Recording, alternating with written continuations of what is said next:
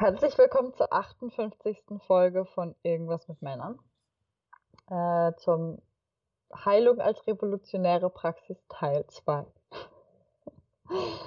ähm, genau, und wir wollen, wir hatten letzte Woche relativ ausführlich darüber gesprochen, inwiefern man Heilung verstehen kann ähm, als Prozess, sich der eigenen Ressourcen bewusst zu werden und sozusagen die zu expandieren. Und genau, heute wollen wir das nochmal ausweiten, ja. das Thema. Ich habe jetzt vergessen, wie wir anfangen wollen. Ah ja, okay, dann ähm, übernehme ich einfach. Äh, okay. Genau, also mein, mein ähm, seltsam pädagogisierter Vorschlag, äh, wie wir in dieser Folge herangehen, ähm, ist, dass wir schon festgestellt haben, erstmal, dass ähm, über die, dass wenn wir über diese Frage von Ressourcen und Machtverhältnissen sprechen, ähm, wir auf jeden Fall dazu neigen, in Verzweiflung und Hoffnungslosigkeit als Standardemotionen zu äh, geraten. Äh, das heißt, ich äh, würde einfach vorschlagen, dass wir versuchen, diese, ähm, diese Praxis, die wir letzte Woche besprochen haben, anwenden, jetzt einfach für dieses Gespräch. Äh, und das bedeutet, dass wir damit anfangen, darauf zu gucken, was eigentlich, ähm, was vielleicht positive Erfahrungen sind, die wir ähm, mit diesem Thema Machtverhältnisse und Ressourcen und der Politik darin verbinden und was wir vielleicht mitnehmen können in dieses Gespräch, ähm, auch wenn wir dann über schwierige Fragen darin sprechen, was uns trotzdem unterstützen kann. Also Ressourcen können ja sowohl ähm, Dinge, Eigenschaften, deine eigenen Eigenschaften sein oder Erfahrungen, die du gemacht hast oder Situationen, in denen mh, hm, so ein Gespräch gut funktioniert hat oder vielleicht die Konfrontation mit Machtverhältnissen im Hinblick auf Ressourcen gut funktioniert hat. Ich glaube, ich nehme als größte Ressource mit äh, in das Gespräch von Anfang an ähm, die einen bestimmten Gedanken über die Frage von, was sind Privilegien ähm, und was ist eigentlich das Problem an Privilegien im Sinne von, was ist eigentlich das Problem an Privilegien für die Leute, die privilegiert sind?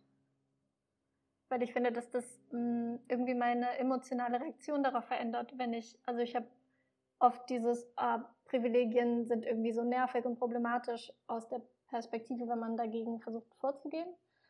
Ähm, und mir hilft irgendwie dieses, diese Vorstellung im Kopf zu behalten, ähm, zu sehen, dass Privilegien auf der einen Seite bedeuten die Möglichkeit, bestimmte Dinge nicht zu sehen, also nicht wahrzunehmen. Mm, also dass das tatsächlich das ist, worin das Privileg besteht, einfach bestimmte Formen von Gewalt, bestimmte Formen, also die eigene Position nicht zu bemerken, die eigenen ja, Möglichkeiten nicht zu bemerken und vielleicht auch die Gewalt, die man selber ausübt, nicht zu bemerken. Mhm. Und dass darin ähm, gleichzeitig eben auch die größte Trauer liegt, die Privilegien mit sich bringen, nämlich die eigene Pos Position nicht zu bemerken und äh, die Erfahrungen anderer Menschen nicht wahrzunehmen ähm, und auf eine gewisse Weise abgeschlossen sein oder abgetrennt zu sein von der Wirklichkeit oder von der Welt, die einfach tatsächlich aus sehr vielen unterschiedlichen Erfahrungen besteht. Und dann letztendlich eben die, nicht die oder eine sehr schwierige Ausgangsposition dafür zu haben, Beziehungen zu führen, oder? Ja. Mm, und also vielleicht noch ein knapper gesagt, was für mich daran, was mir darin Kraft gibt, ist, dass ich mich oft sehr darüber aufrege, wenn ähm, ich selbst oder andere Menschen ihre Privilegien so verteidigen. Äh, und ich irgendwie das Gefühl habe, es ist irgendwie effektiv, dann an der Stelle zu denken, ah, die sind auch verbündet mit dem, was ihnen eigentlich schadet. Oder ich bin dann auch verbündet mit dem, was mir eigentlich schadet. Also wenn ich an meinen Privilegien festhalten möchte, dann bin ich ja verbündet damit, nicht zu sehen, ähm, was noch in der Welt passiert. Und nicht die mhm. Verbindung zu sehen, in denen ich ähm, tatsächlich ja stehe zu anderen Menschen und anderen Wesen. Vielleicht passt das ganz gut dazu. Ähm, ich habe gerade ähm, gedacht, was mir in letzter Zeit viel geholfen hat, also ich war irgendwie mit diesem irgendwie alt eingesessenen Strukturen an Universitäten irgendwie viel beschäftigt und wie wenig es Interesse daran gibt, irgendwie so feststehende Systeme von so mh, hm, Curricula und ähm, unsere Vorstellung davon, was ein, was der Kanon ist und was man wissen sollte und welches Wissen irgendwie wertvoll ist. Ähm, also, ähm, ja, wie viel, auf, wie wenig Interesse es daran gibt, sowas zu verändern oder daran irgendwie zu kratzen. Und ähm, was mir häufig auffällt, ist, dass ich daran dann relativ schnell verzweifle, weil ich daran irgendwie daran gewöhnt bin, sozusagen in den Hierarchien nach oben zu schauen. Also sozusagen mhm. zu denken, dass die Veränderung kommen wird, wenn die Personen, die sozusagen die Macht haben, das verändern wollen.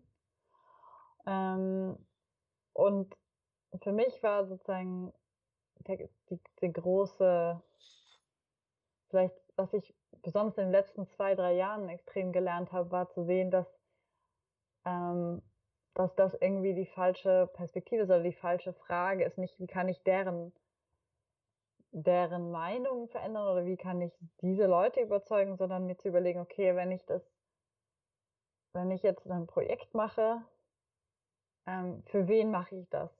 Ähm, mache ich das wirklich für die Leute, die irgendwie schon in den ähm, großen Positionen sitzen oder mache ich das Projekt für meine Studierende oder für Studierende oder vielleicht für die ähm, was weiß ich, die, meine Nachbarn oder die, die, was weiß ich, die, Geme die Stadt, der Stadtteil, in dem ich lebe oder so. Ähm, und habe halt gelernt, dass, dass meine Perspektive sich dann so, so, sofort ändert, weil dann ein ganz anderes Interesse einfach schon auf, also das Interesse schon besteht äh, meistens. Oder es gibt meistens Menschen, die sich auch für das Gleiche interessieren wie ich. Mhm. Ähm, und merke dann ganz häufig, dass ich die Ressourcen gar nicht sehe, die ich habe. Also, dass es, ähm, dass es eigentlich viele Menschen gibt, die sich darüber freuen, wenn ich dieses und jedes Projekt mache und, und ich da gar nicht mehr viel so gegen Wände laufen muss, sondern dass das einfach wirklich eine Frage der, dieser, des Bezugspunktes ist. Also ähm, ja. will ich mich jetzt wirklich weiter an diesen Strukturen, also ist ja auch gleichzeitig so sinnfrei, ne? Also wenn ich dann sozusagen, ich, das sind die Strukturen, die ich eigentlich verändern will und dann orientiere ich mich aber wieder daran, ja. ähm, laufe ich natürlich gegen Wände, aber in dem Moment, wo ich mir überlege, okay, wie kann ich mich dann eigentlich außerhalb der Strukturen bewegen und organisieren, dann bedeutet das eben nicht, immer in der Hierarchie nach oben zu schauen, sondern in der Universitätshierarchie halt nach unten zu schauen und zu gucken, okay, wer wen interessiert es denn vielleicht ähm, neben mir und ähm, wen interessiert das von den Menschen, mit denen ich sowieso in Kontakt bin jeden Tag. Mhm. Ähm, dann löst, dann lässt sich ja diese, äh, also dann sozusagen in dieser Praxis löst sich ja schon die Struktur sowieso auf. Also in dem Moment, wo ich mich entscheide, dann nicht mitzuspielen und immer nur nach oben zu schauen, ist es ja sozusagen schon die Praxis der Veränderung. Ja. Ähm, und das war für mich, glaube ich, eine der größten Ressourcen in den letzten zwei, drei Jahren, dass ich irgendwie gemerkt habe, wie viel passieren kann, wenn ich mich davon loslöse, diese Anerkennung von oben zu brauchen. Also in der Hierarchie. Ähm, ja, ich glaube, das war das ist etwas, was ich so als extrem befreiend und erleichternd gefunden habe, dass ich so gemerkt habe, ah, jetzt, ich muss das gar nicht machen. Und es funktioniert dann. Dinge funktionieren trotzdem und Dinge passieren trotzdem. Und, und deshalb hat sich, haben sich vielleicht nicht die, haben sich nicht die Strukturen sozusagen für alle Zeiten verändert, aber in, in diesem Projekt oder in dieser Praxis waren sie halt anders. Mhm. Ich finde es sehr schön eigentlich damit, also ich finde es ein super Beispiel, weil es direkt damit ja aufzeigt, warum dieses sich umschauen nach alternativen Erfahrungen oder anderem Wissen ähm, jenseits von immer nach oben schauend der Macht, also der, sozusagen der Autorität nach oben folgend, ähm, warum das so bedrohlich ist für Machtstrukturen. Also du sagst in dem Moment, wo wir lernen, das einfach in unserer Praxis umzusetzen, na, was ich zum Beispiel in einem Uniseminar ähm, nicht als die entscheidende ähm, ja, von dem Gedanken wegzukommen, ah, die, der, die Dozentin ist die Person, die letztendlich entscheiden kann, was ein wertvoller Gedanke ist oder was eine wertvolle Forschungsrichtung ist oder wer einen wertvollen Beitrag ähm, zu etwas gibt. Mm, ja, sondern diesen Blick zu wechseln. Ich finde es super spannend, was passiert, wenn äh, tatsächlich dann die du als Dozentin diesen Blick wechselst. Ähm, also ich glaube, ich habe irgendwie ziemlich viel Erfahrung damit, als Studentin zu versuchen, diesen Blick zu wechseln und darum zu kämpfen und sagen, diese alternativen Räume zu öffnen, ähm, indem ich mich auf andere Studierende beziehe und mit denen irgendwie Projekte mache. Und ähm, ja, ich finde irgendwie sehr spannend, was, was wird dadurch möglich, wenn dann, also wenn ich sogar nicht nur auf der gleichen Ebene gucke, sondern ne, wie du sagst, okay, was, wenn ich nach unten gucke, was, wenn ich mich als Dozentin darin orient, daran orientiere, ähm, was eigentlich die Maßstäbe meiner Studierenden sind. Hm. Mhm. Ich habe das Gefühl, dass es direkt so ein, das greift irgendwie dieses System direkt total an, was irgendwie halt nur heißen kann, das ist irgendwie eine sinnvolle Richtung. Ja, ich hatte auf jeden Fall da, damit sehr viel. Also ich hatte das Gefühl, es war einfach ein sehr fruchtbarer Prozess. Und es ist nicht so, dass sozusagen in dem Moment, wo das Seminar vorbei ist, dann das Seminar vorbei ist. Also der Inhalt des Seminars ist halt nicht vorbei und ich merke halt, wie meine Studierenden jetzt Projekte entwickeln und das weitertragen und halt selber entscheiden, was sie machen wollen mit den Dingen, die wir irgendwie angefangen haben. Ich kann mir irgendwie nichts Schöneres vorstellen, als dass die Studierenden irgendwie zusätzliche Dinge tun zu dem Seminar, was ich irgendwie gegeben habe. Und mehr Projekte abgeben, die sie, äh, die, nach denen ich nie gefragt habe. So. Ja, und das war für mich, glaube ich, eine wahnsinnige Ressource. Ähm, und eine andere Ressource, glaube ich, die damit irgendwie zusammen Zusammenhang steht, ist das, sich zu trauen, diese Grenze von privat und öffentlich mehr zu hinterfragen. Also ähm, als ich mich hat jetzt kürzlich eine Freundin gefragt, ob ich mit ihr einen Artikel schreibe und das war irgendwie ein lustiger oder irgendwie ein neuer Prozess für mich, weil sie halt in der Musikwissenschaft arbeitet und ich in der Literaturwissenschaft und wir haben dann irgendwie über, über das Thema gesprochen, haben festgestellt, wir können uns sehr, uns sehr wohl darüber unterhalten, obwohl wir aus verschiedenen Disziplinen kommen. Und irgendwie wirkte das erstmal so total wie so ein verbotener Move, sozusagen, oh, wir schreiben jetzt einen Artikel zusammen in einer, auf einem musikwissenschaftlichen Blog. Mhm. Und ich denke irgendwie, das fühlt sich irgendwie so, ne, also es fühlt sich verboten an, weil es irgendwie zwei verschiedene Disziplinen und dann fragt sie auch noch irgendwie nicht eine Kollegin, sondern eine Freundin so, das zusammen mhm. zu machen. Und das war aber dann letztendlich, war das irgendwie total willkommen und in dem Moment, wo wir dann gemeinsam mit dem sozusagen erweiterten Team darüber gesprochen haben, stellte sich raus, dass die das super interessant fanden oder irgendwie sich auch vielleicht gar nicht in der oder vielleicht gar nie widersprechen wollten oder sowas. Und das war irgendwie super auch befreiend zu sehen, ah ja, man kann es halt auch einfach machen.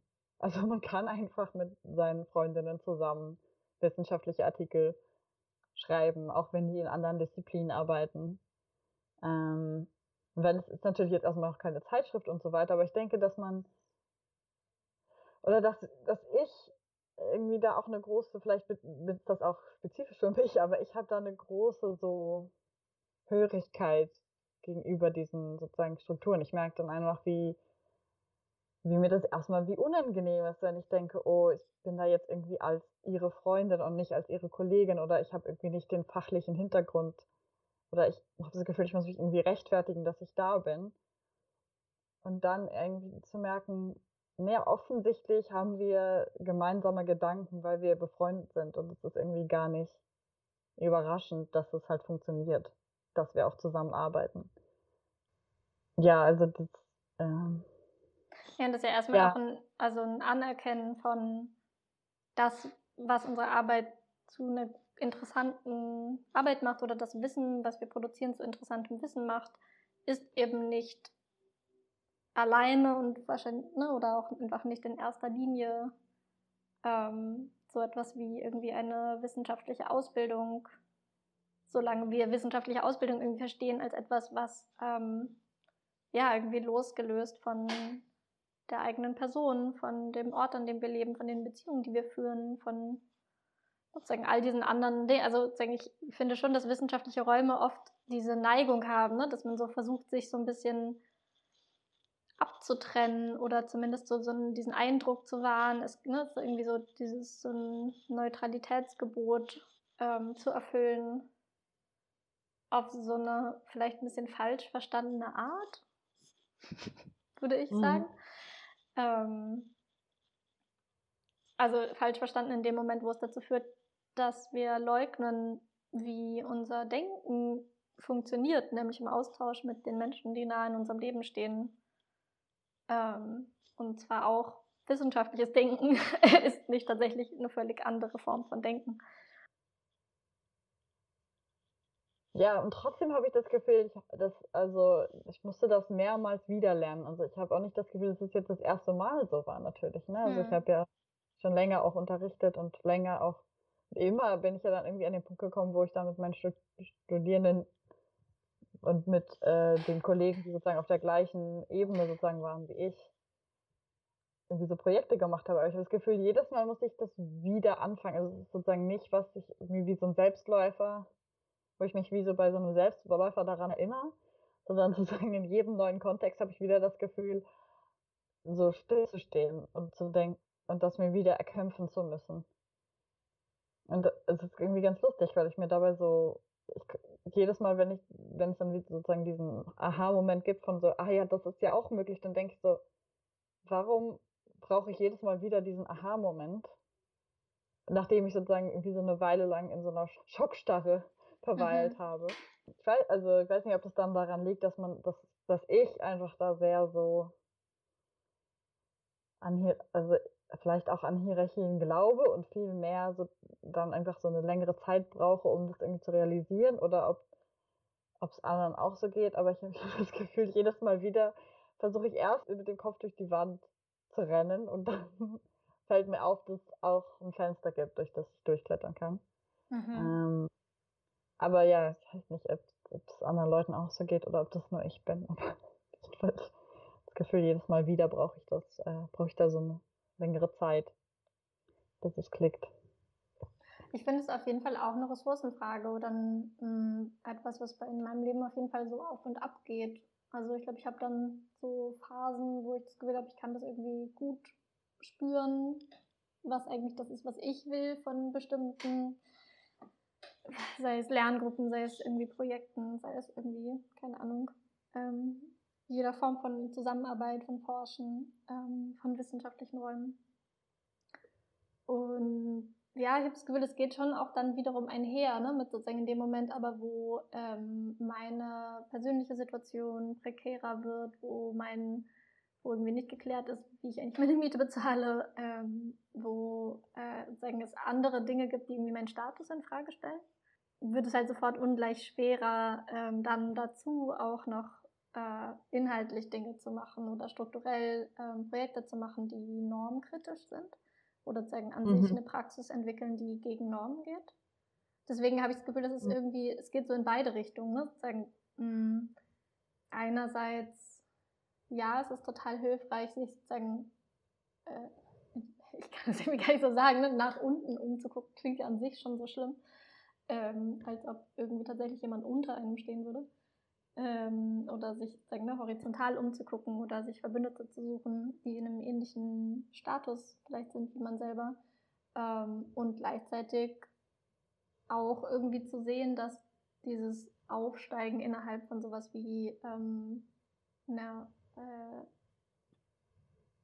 wie sagt man das, Autoritätskette wie der Universität, ähm, dass eben gerade dieses Aufsteigen verbunden ist mit Spielraum, mit ähm, einem größten, einer größeren Möglichkeit, so, ja, sowohl normkritischere Projekte zu machen und gleichzeitig dann aber auch wieder die Bedrohung in Kauf zu nehmen, eben dann nicht die nächste Stelle zu bekommen. Oder also ich finde erstmal, dass sagen, diese, es gibt daneben auch noch diesen, dieses große Feld der Unsicherheit, die aus vielen Gründen unterschiedlich gut oder schlecht zu ertragen ist. Ähm, also ich merke auf jeden Fall auch so und ich will irgendwie mit dazu sagen, ich, es ist auch gleichzeitig total in Ordnung, dass in Situationen zu sein, wo man merkt, ah, ich kann das gerade nicht tragen, ich brauche mhm. die Stelle, ähm, ich brauche mhm. die Finanzierung, ich ähm, bewerbe mich jetzt nicht mit dem Projekt, was ich unbedingt selber tatsächlich machen möchte und was ich denke, wo irgendwie, ne, was irgendwie strukturell mhm. und inhaltlich ähm, meinen politischen Ansprüchen nachkommt. Also ja, ich glaube, es ist messy. Ich glaube, es ist irgendwie ein Hin- und Herraufen. Und ich glaube, genauso fühlt es sich eben auch an, wie hm, also ich versuche da mit mir irgendwie nachsichtiger zu werden, da nicht das Gefühl zu haben, ah, ich, ich hatte das doch schon mal verstanden, warum habe ich das jetzt nicht dann konsequenter, linear in meinem Leben umgesetzt? Ich glaube, es verändern sich eben ständig diese Parameter von, habe ich gerade einen gesicherten ja. Job, habe ich gerade sichere Beziehungen, habe ich gerade ein sicheres Zuhause, hm, habe ich einen Kontext von Leuten um mich herum ähm, in meiner Arbeit, die mich unterstützen vielleicht ist es halt auch genau dieser Wechsel, den ich dann erlebe. Ne? So zwischendurch habe ich dann halt diese Bewerbungsphasen, mhm. wo es halt mhm. eine klare Organisationsfrage gibt von, okay, wo will ich hin? Und ich muss jetzt irgendwie da nach oben hin gut aussehen. Mhm. Äh, dann bin ich irgendwie den Job angekommen und habe irgendwie, irgendwie das, sagen wieder eine Payroll und dann ein Gehalt, wie man so schön sagt auf Deutsch. ähm, und denke dann, Ah ja, okay. Und dann muss ich irgendwie neu, neu organisieren. Ähm, ja, ja, ja, ich denke, es fasst es wahrscheinlich ziemlich gut. Ähm, sozusagen, dass zwischendurch sowieso dieser Perspektivenwechsel immer gefragt ist in dem Moment, wo ich mich neu bewerben muss. Oder? Ja, und auch, dass halt niemand von uns außerhalb des Systems steht. Also das, ja. das ist immer auch ein Mitspielen. Also es ist immer ein Kompromiss zwischen Mitspielen und ein anderes Spiel und die Spielregeln verändern. ähm, und es ist mhm. immer auch eine sehr zu einem großen Teil subjektiv, ähm, was ich da gerade, ne, wo ich mich da gerade befinde auf diesem Feld oder mhm. in diesem Pendel oder. Mhm. Ja. Ich habe das Gefühl, jetzt äh, machen wir irgendwie eine sehr so universitätsfokussierte äh, Folge über diese Frage. Aber es ist vielleicht auch der Kontext, ähm, wo, vielleicht auch einfach unser Kontext. Wo, ähm, wo ich auf jeden Fall diese Themen irgendwie so ähm, mich daran so abgearbeitet habe. Ähm, also ne, gerade diese Fragen von wer steht auf Literaturlisten, welche Texte, also von wem werden Texte gelesen in Seminaren, wer wird, ähm, ja, wessen Denken wird als wichtiges Wissen platziert. Und wie funktioniert dieser Kampf darum, ähm, anderes Wissen ernst zu nehmen als relevantes Wissen? Ja, mir fällt es halt schwer über, also so sind halt die Kontexte, in denen ich mich gut auskenne und die ich dann vielleicht, an denen ich das irgendwie gut illustrieren kann. Aber ja, ähm, wollen wir einmal über diese Sache, über diese Kanon-Geschichte ja. reden? Ich finde es schon, also es ist ja einfach auch was, was mir auf jeden Fall am Herzen liegt bei dieser Frage. Ich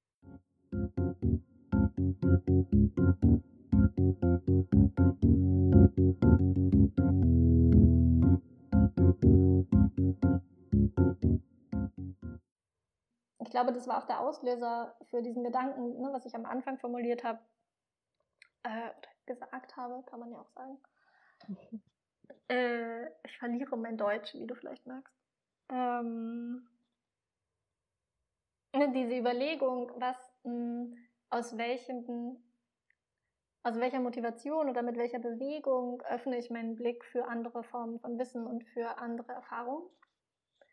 Ja. Hm, ich glaube, das ist auch einfach was, was ich aus dieser Auseinandersetzung gelernt habe, ne? in einem Seminar zu sein zu, keine Ahnung, Psychoanalyse, glaube ich. Ähm, und die Literaturliste für das ganze Seminar, für ein ganzes Semester sind halt nur westeuropäische weiße Männer. Äh, und irgendwie, ne, diese, irgendwie in der ersten Sitzung wird irgendwie schon diese Frage aufgeworfen, hm, ist das nicht ein bisschen seltsam? Gibt es da nicht vielleicht auch andere Literatur? Und äh, der Dozent sagt irgendwie so etwas wie, naja, also wenn Sie da jetzt vier Vorschläge haben, können wir das jetzt in diesem Moment vielleicht einbringen. Und ähm, aber man müsste jetzt schon auch sehen, dass das halt jetzt hier so die wichtigen Leute sind. Also wir müssen schon auch diese wichtigen Stimmen ja rezipieren, die eben, also die schon anerkannt wichtig etwas dazu gesagt haben. Äh, und sagen, in dieser Situation sowohl diese Ohnmacht zu spüren, von was, was ist irgendwie die Logik dieser Situation, dass die Person, die sich damit schon länger beschäftigt hat, den Leuten, die neu an ein Thema herankommen und eine kritische Frage stellen, von hm, wieso sind eigentlich die Leute alle auf so eine bestimmte Weise positioniert, die wir darüber rezipieren. Hm, ne, also erstmal, dass das direkt in so einen komischen Gegenangriff kippt, von wen meinen Sie denn hm. da?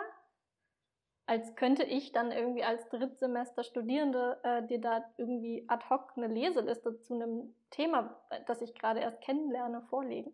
Mhm, genau, und das, ja, und ich glaube, für mich ist das irgendwie so ein, also es hat mich damals sehr geärgert und inzwischen denke ich irgendwie, ist es eigentlich ein sehr schönes Beispiel dafür, wie, wieso diese Position von, ja, aber das sind doch die wichtigen Leute, die wir hier besprechen und wir wollen irgendwie keine Kritik daran, eigentlich eine Position ist von, ich habe kein Interesse, etwas anderes darüber zu lernen. Also es ist eigentlich ein, ein, ich möchte eigentlich, dass meine Welt klein bleibt.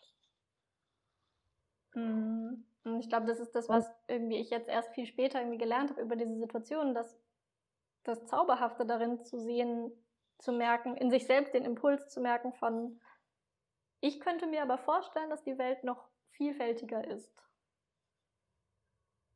Selbst wenn wir über glaub, Psychoanalyse im 19. Jahrhundert reden, kann ich mir immer noch vorstellen, dass es auch im 19. Jahrhundert andere Menschen gab, außer weißen Männern, die interessante Dinge gemacht, gesagt, gedacht, getan haben. Ja, vor allem dann auch immer so eine ganz spezifische Art von Dingen. Ne? Also ich meine, das ist ja dann nicht mal, dass man sagt, okay, weiße Männer, weiße und vielleicht wohlhabende Männer ist das einzige Kriterium, sondern es ist ja dann auch so eine ganz spezifische Perspektive, die sozusagen unterstützt wird.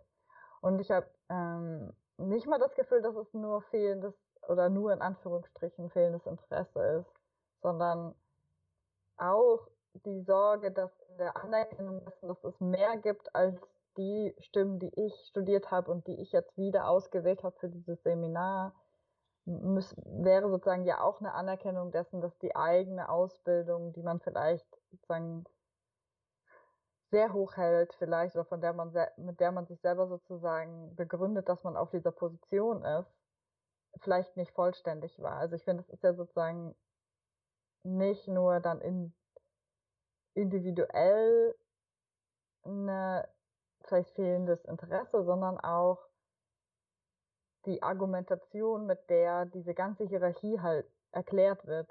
Mit ich habe alle diese wichtigen Männer studiert und ich kann es unterrichten und deswegen ähm, ist mein Platz an dieser Universität legitim. Und in dem Moment, wo ich das irgendwie anerkenne, dass es jenseits Stimmen, dass es noch jenseits dieser Stimmen andere Stimmen gibt, die auch in einem Seminar studiert werden könnten und die irgendwie anderes Wissen mit sich bringen, dann muss ich vielleicht ja auch zugeben, dass, dass es sozusagen situationsabhängig ist, ob meine Position legitim ist oder nicht. Oder sozusagen perspektivenabhängig.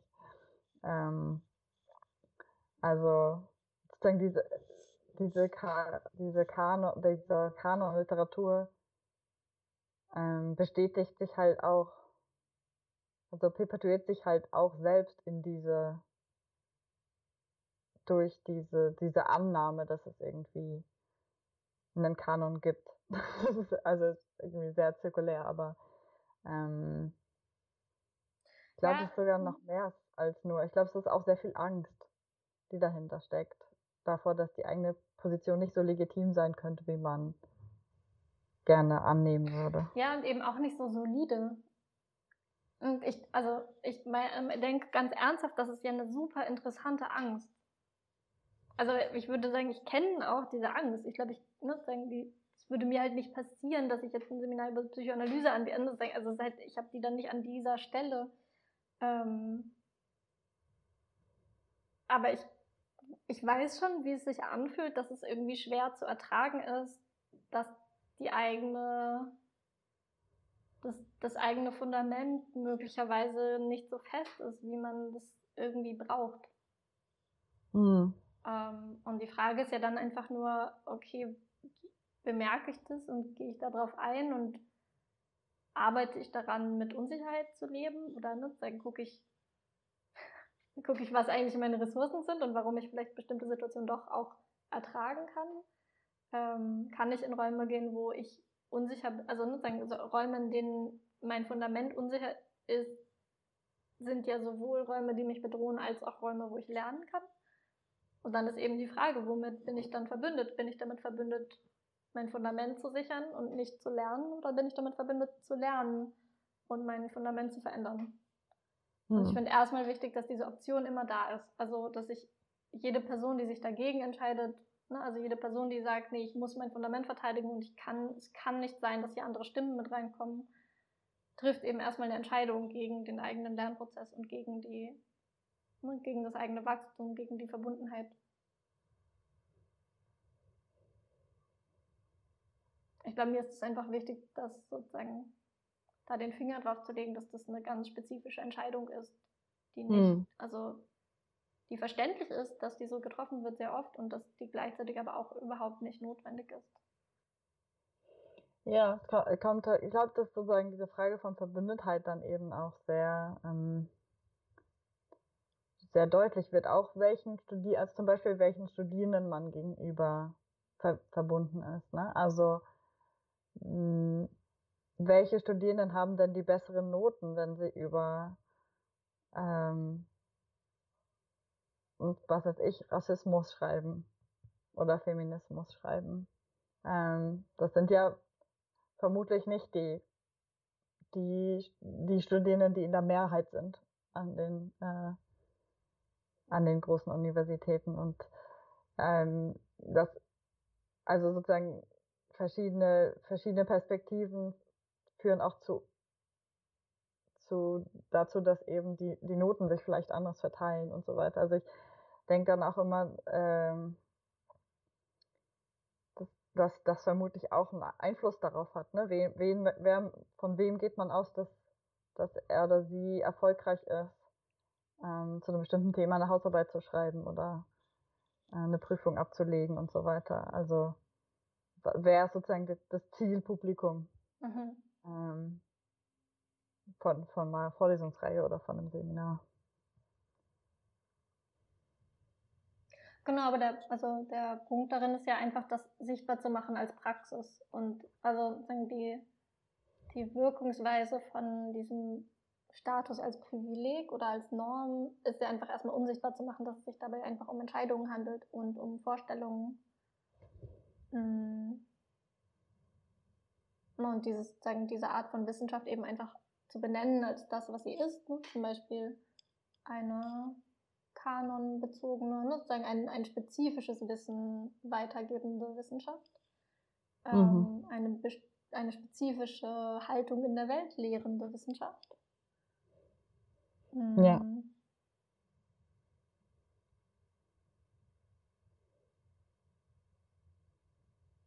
Also ich finde, es ermöglicht einfach die Frage von, für einen selber, ne, wenn, in dem, was ich tue, mit welcher mit welchem Wissen möchte ich denn verbündet sein? Ne? Was, was ist die Form von Wissensproduktion und Wissensaustausch, die ich fördern möchte? Ähm, ist das eine, die sagen von allen, ne, die sagt, ah, die Universität soll sich jetzt öffnen für mehr als ähm, weiße Männer. Das tut die Universitäten tun das ja schon länger.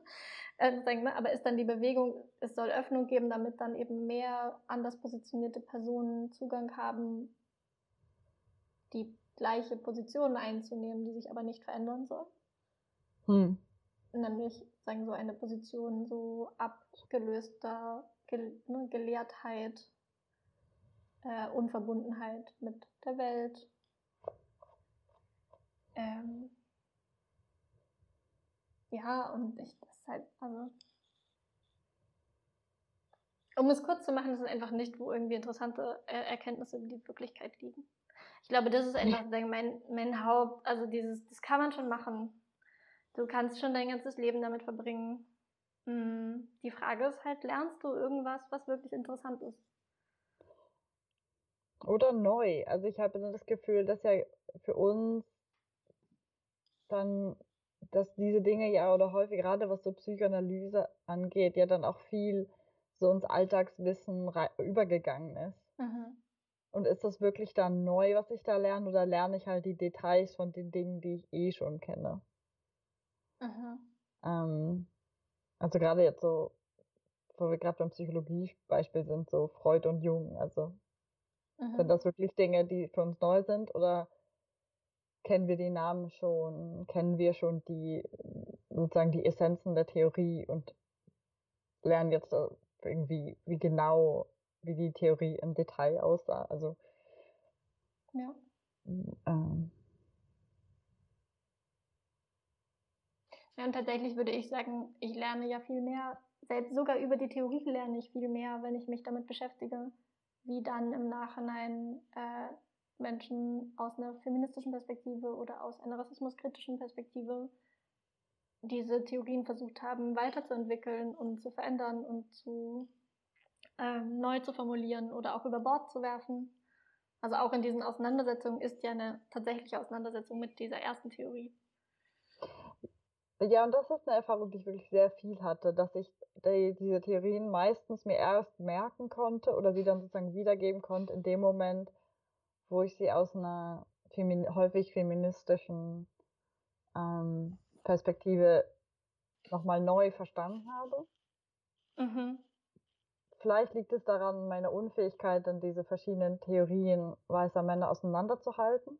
Mhm. Ähm, also sie sind häufig gehen die dann so für mich äh, so ineinander über ähm, und kann mich dann nicht so richtig erinnern, wie was jetzt zu wem gehört hat. Ähm, aber sozusagen in dem Moment, wo es aus einer kritischen, reflektierenden Perspektive nochmal neu auseinandergenommen wird, habe ich das Gefühl, in dem Moment verstehe ich, wie sich die ursprüngliche Theorie auf die Welt bezogen hat. Ja, und das ist natürlich super interessant in Bezug auf diese Frage von wer macht die Arbeit. Also ich meine, natürlich war es auch total viel Arbeit, diese Theorien erstmal in die Welt zu setzen. Und ne, auch da muss man natürlich dazu sagen, dass auch jemand wie Freud ja seine Theorie nicht aus dem luftleeren Raum ähm, geschrieben hat, sondern ja. auch äh, im sich beziehen auf andere Leute, die dann mehr oder weniger ja. deutlich ähm, Credits bekommen. Mm, ja, und ja, ich habe das Gefühl, das ist wie noch so, ein ganz, so eine ganz eigene Sparte von Arbeit. Ähm, von so kritischer Wissenschaft, die sich erstmal abarbeitet an so herkömmlichen, ne, kanonischen Theorien. Hm. Und damit einerseits klar eigene Theoriebildung macht und andererseits aber auch einfach für diese Theorien eine unfassbare Arbeit leistet, diese nämlich zu übersetzen in irgendwie eine in einen, in einen verstehbaren ähm, eine weltbezogene Sprache. Modus. Ne? Also eine krasse, ist ja eine krasse Form von Verbindungsarbeit, wenn ich mich an einer Theorie von jemand anderem abarbeite, um meine eigene Erfahrung, Erfahrung zu formulieren. Mhm. Also dann ist darin der Aspekt, ah geil, ich formuliere meine Erfahrung oder ich, ne, ich verändere etwas daran und gleichzeitig denke ich so, wow, es ist halt, du machst auch Arbeit für ne, die, diese die Theorien, auf die du dich beziehst oder die AutorInnen, auf die du dich beziehst. Ja, das finde ich erstmal an sich sehr interessant, dass es irgendwie, wenn wir um so, über so, wohin gehen Ressourcen äh, reden, ja. dass da auf jeden Fall sehr viele Ressourcen erstmal hingehen, sich an diesen Dingen abzuarbeiten, von was irgendwie in den letzten 2000 Jahren irgendwelche weißen Männer gesagt haben. Ja, oder überhaupt sozusagen den weißen den, diesen Standpunkt der weißen Männer zu, zu in den Kontext zu setzen. Ja. Oder irgendwie zu, um zu erweitern zu, was ist die, was steht auf der, was steht vielleicht auf der anderen Seite davon. Ja. Ähm, und das, ähm, und ich finde das auf der einen Seite ist eine super wichtige Arbeit, die dazu führt, dass irgendwie offensichtlich für mich diese Theorien dann erst an irgendeinem Punkt wieder Sinn machen. Ähm, aber auch denke ich, also ich finde es auch ermüdend, dass wir es irgendwie immer beweisen müssen oder dass es irgendwie immer noch mal be bewiesen werden muss, dass Theorie, dass diese Perspektive begrenzt ist. Also ja.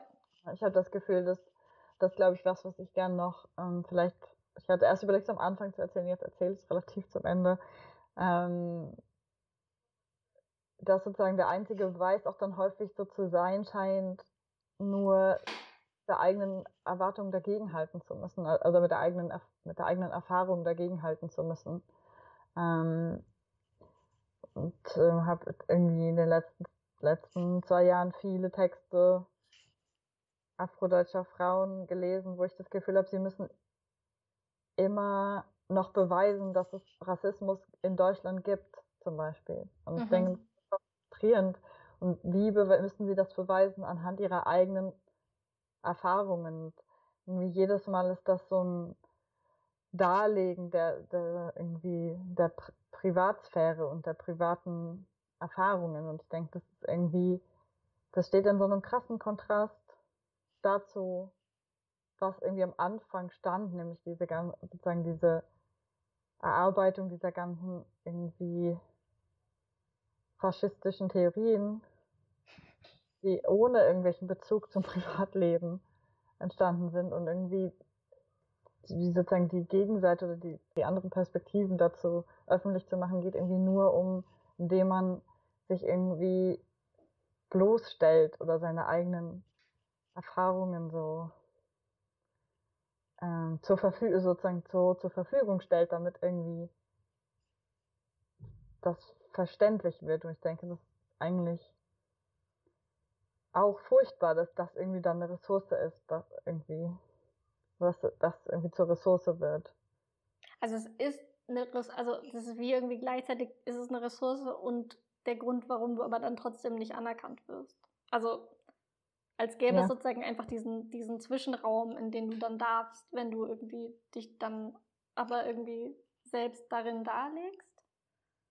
Mhm. Ähm, weil ja gleichzeitig diese, also gleichzeitig ja diese Trennung total aufrechterhalten wird, dass es eben nur bestimmte Positionen machen müssen. Also was ich weißt du, was ich meine? Sozusagen, es ist irgendwie, ja. es wird irgendwie, ich habe fast das Gefühl, es wird einem als Ressource verkauft, obwohl das gleichzeitig dann auch der Grund ist, warum man dann eben doch auch nicht ernst genommen wird. Wie als wäre der ja. Rahmen, in dem man so, man kann so ein bisschen ernster genommen werden, wenn man etwas macht, womit man aber garantiert, dass man auf gar keinen Fall tatsächlich ernst genommen wird. Also es ist irgendwie wie so ein, weißt du, wie so ein Betrugsspiel, ehrlich gesagt. ja. Hm. So, es gibt so diesen Raum für dich, der führt aber auch dazu, dass es dann keinen weiteren Raum gibt. Ja, genau. Und auch das führt aber, also meine ehrliche, meine ehrliche Einschätzung ist ja, ähm, dass Universitäten einfach nicht der Raum sind, wo das interessante Wissen entsteht. Mhm. Ähm, also weil es zu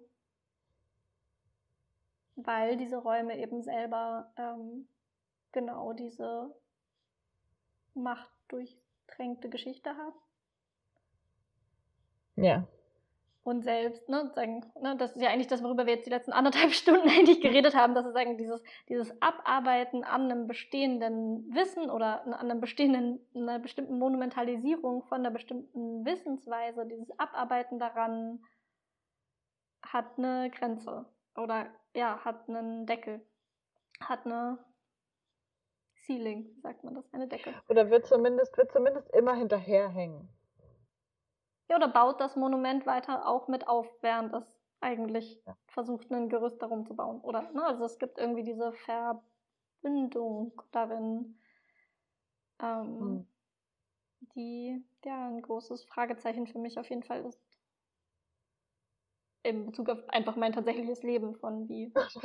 auf unser eigenes Privatleben. Äh, wie, ja, an, na, an welcher Stelle ähm, wird es eigentlich möglich, interessantes Wissen, die interessanten Dinge zu lernen, ne? wenn, das, wenn Universitäten irgendwie nicht so recht den Rahmen dafür bieten. Also ich glaube, ich habe einfach sehr lange gedacht, dass Universitäten so ein Raum dafür sind. Ähm, das tun sie. Also wir geben das ja auch sehr tatkräftig vor, das zu sein. Ja. ja. Ähm, genau, ich würde jetzt gerne, ehrlich gesagt, am Ende nochmal ähm, tatsächlich über politische Ressourcen sprechen, im Sinne von, wer sind denn die Leute, ähm, deren Wissen tatsächlich weiterhilft? weil das, also, das ist auch blöd, ist jetzt so ans Ende zu packen, weil das natürlich für mich sozusagen auch eigentlich der Auslöser, diese, über diese Themen zu sprechen, ähm, ne, oder auch das zugrunde liegt, ne, wenn ich immer wieder sage, ne, was ist denn das interessante Wissen, an welcher Stelle kann ich denn was lernen, dann denke ich natürlich an konkrete Menschen, dann denke ich an konkrete Texte, ähm, dann weiß ich einfach, dass, ne, sagen mich, also in meinem wissenschaftlichen Arbeiten und in meinem privaten Leben ähm, eine Person wie Audre Lorde sehr viel weiter weitergebracht hat als äh, ein weißer westlicher Kanon. Und das, also es ist irgendwie so, es steht so in meinem eigenen Leben in so gar keinem Verhältnis zueinander. Mhm. Von woher kommen irgendwie die Einsichten, die mein Leben verändert haben und mein Denken verändert haben. Ja. Ähm, und ich glaube, was da, darin, dahinter steckt, ist ein, ähm, oder ich glaube, daher kommt meine, meine große Achtung oder Anerkennung oder Wertschätzung für Wissen, was eben nicht aus privilegierten Positionen produziert wird, ähm, weil es einfach, also ich, kann, ne, ich, ich will es nicht so ein, ich glaube, es gibt, es gibt nicht die Möglichkeit, das eindeutig so abzuleiten, aber äh, es gibt gleichzeitig, also ich glaube, es gibt so ein, wenn du nicht das Privileg hast, dich irgendwie für so eine feste, dich auf so eine feste Position zu beziehen und dich, also dich damit zu identifizieren tatsächlich, ich glaube, wenn du dieses Privileg nicht hast, hast du andererseits so eine super wertvolle andere Möglichkeit, aus deinen eigenen Erfahrungen zu lernen und Aussagen zu treffen über eine Welt, die irgendwie messy ist und ähm, wo verschiedene Gewalterfahrungen gegeneinander ausgespielt werden. Ähm, und einfach ne, dieses, dieses ganze Wissen über diese Erfahrungen und dieses eine Stimme formulieren angesichts einer Welt, die gewaltvoll mit einem umgeht und unfair mit einem umgeht. Ich habe das Gefühl, daraus entsteht ja super viel Einsicht mhm. und Weisheit und ne, daraus entsteht ja eigentlich Denken. Mhm. Ähm, ja, oder überhaupt eine Möglichkeit zu überlegen, was, was würde denn eine irgendwie angenehme Situation ausmachen. Also das überhaupt formulieren zu können, scheint irgendwie daraus zu erwachsen, häufig. Ja, und ein Wissen darin, sozusagen, also ein Wissen, was getränkt ist von einem Erfahrungswissen, von was es irgendwie bedeutet, in einer widersprüchlichen Welt zu leben und darin eine Stimme zu suchen. Also ich glaube, ich habe einfach selber diese Erfahrung gemacht und das Gefühl habe, da ich lerne einfach sehr viel mehr wenn ich Texte von Menschen lese, die differenziertere Erfahrungen gemacht haben, als aus einer privilegierten Position auf die Welt zu gucken und nicht die Verbindung zu sehen zwischen sich und dieser Welt. Mhm. Mhm. Und ich finde es, also es gibt darin sogar sowas ein bisschen, fast sowas wie was Hoffnungsvolles, dass es ja durchaus diesen, diese Bewegung oder diesen Versuch gibt, so in den Sozialwissenschaften, in den Politikwissenschaften, in den Geisteswissenschaften, in der Biologie lustigerweise, ähm, also auch in den Naturwissenschaften mehr und mehr eigentlich darauf zu pochen, zu sagen, um die Welt zu verstehen, müssen wir diese ganzen Ambivalenzen verstehen und diese Verwobenheit und dieses, ne, die, die sozialen Beziehungen als Messi und als Netzwerk und so weiter. Mhm. Ähm, und das, das ja tatsächlich etwas ist, was du am ehesten begreifen kannst, wenn du zumindest den Schritt schon gemacht hast, in deinem eigenen Leben, in deiner eigenen Erfahrung anzuerkennen, dass das eben auch die Welt ist, in der auch du lebst. Mhm. Hm, während ich es mir ehrlich gesagt sehr schwer vorstelle, über diese Dinge zu sprechen und gleichzeitig eine Identität als so solide und abgetrennt und für sich selbst autonom funktionierend ähm, aufrechtzuerhalten. Also da entsteht ja dann, da entsteht ja dann plötzlich ein total großer Spalt zwischen dem Wissen, das eigentlich gerade, ehrlich gesagt, schon ja auch en vogue, en vogue ist, zu produzieren. Ja. Ähm, und der persönlichen und politischen Erfahrungen, die du machst in der Welt. Ja, ich habe das Gefühl, das wird zumindest viel behauptet. Also so gerade so dieses Interdisziplin, also ne, das ja diese, das steht ja dann auch hinter diesen Versuchen an der Universität sowas wie Interdisziplinarität oder Transdisziplinarität zu ähm, befürworten und zu sagen, oh, wir wollen mehr solche Projekte und dann bewirbt man sich aber mit einem interdisziplinären Projekt und oder man bewirbt sich in einer anderen Disziplin als die, die man studiert hat und das scheitert. Also irgendwie habe ich das Gefühl, es gibt viel diese Behauptung und dann scheitert es aber an der, sozusagen, genau, an der hm, Möglichkeit, das dann einzuordnen in das System. Aber ja, auf jeden Fall ist es schon irgendwie, scheint es zumindest auf der so Behauptungsebene schon sehr viel zu existieren. Naja, es gibt halt einen eklatanten Widerspruch erstmal ne, zwischen dieser Forderung nach Transdisziplinarität und irgendwie so einer neoliberalen Universität, wo halt ne, wo dann Stellen für ein Jahr ausgeschrieben werden oder Forschungen für drei Jahre bewilligt werden. Du halt denkst, naja, äh, nur die Übersetzungsarbeit zwischen uns als Disziplin ist ja, also nimmt ja dann schon die drei Jahre ein, danke. Da haben wir ja dann noch nicht ein Forschungsprojekt gemacht und ein Buch geschrieben und mhm. Wissensformate entwickelt. Ähm, ja, also ich glaube, es gibt äh, auf jeden Fall so einen Widerspruch zwischen den, ähm, ja, den Strukturen und dem Wunsch mhm. nach anderen Formen von Wissen. Und ja, ich glaube, es ist einfach auch eine offene Frage, ne? was wird irgendwie aus diesen Institutionen an welchen Stellen können die sich öffnen, an welchen Stellen werden die einfach unwichtig. Mhm.